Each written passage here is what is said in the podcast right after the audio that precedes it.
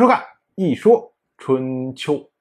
鲁国第十五任国君鲁同进入在位执政第十二年，到了本年的冬天，萧大新推举了宋玉说做宋国的国君。这一下啊，南关一党算是大势已去。猛获一看，哎，形势不对，于是呢就流亡去了魏国。而这次内乱。始作俑者的南宫万，他是打算流亡去陈国。宋国呢，当然不会放过这两个人，于是宋国就向魏国要求猛获这个人。按道理说啊，你想宋魏这两国的关系，这多铁啊！魏国常年都是宋国的小兄弟啊。但是呢，猛获这个人，你一听名儿你就知道啊，这是猛将啊。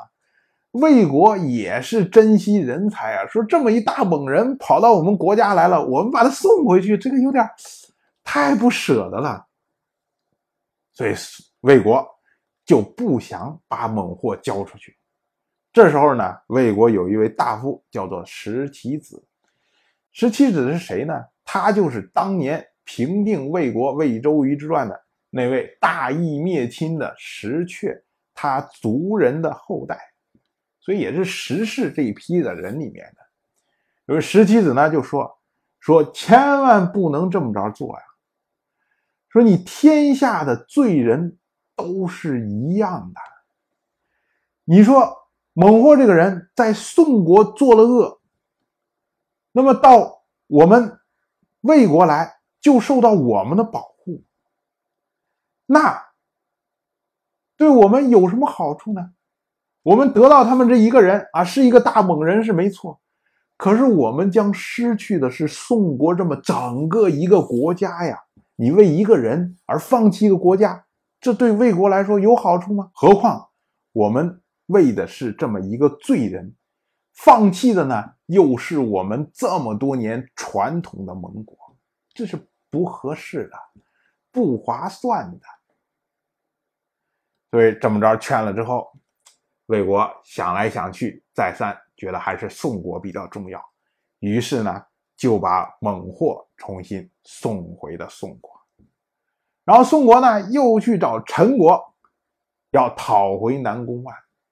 那当然，陈国其实跟魏国的想法是一样的，所以宋国这次比较聪明，不想着说，哎，因为我们是传统盟国，你就应该给我什么之类的。宋国直接给陈国以贿赂，就是我给你点实惠的，然后呢，我想把这个人要回来，怎么样？结果陈国二话不说，那我就想办法给你。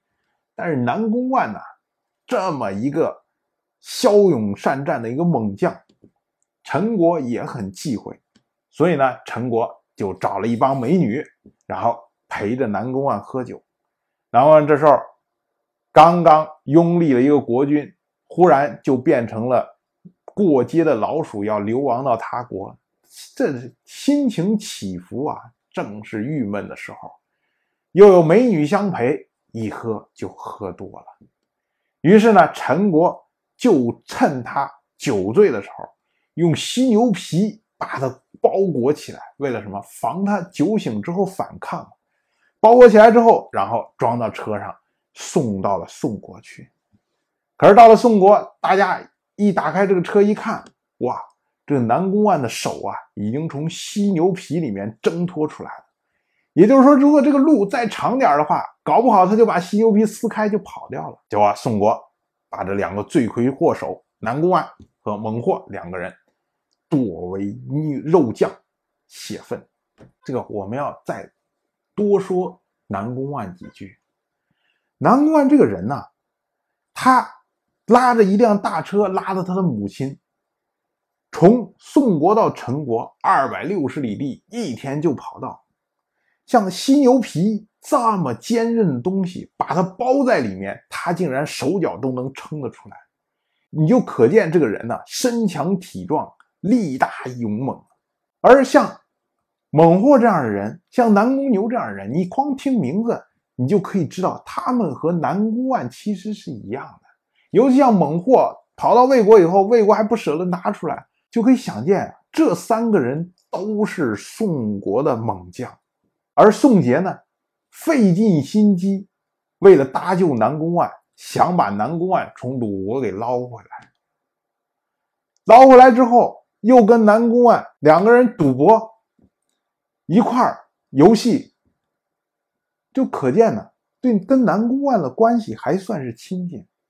而宋杰去蒙泽的时候，还由南宫万来负责护送，所以啊，宋杰对于南宫万来说，不能说不重视，不能说不亲近，可是宋杰就行为轻佻的说了一句戏言，结果揭了南宫万的伤疤，最后呢是三个人造反，三个人丧命。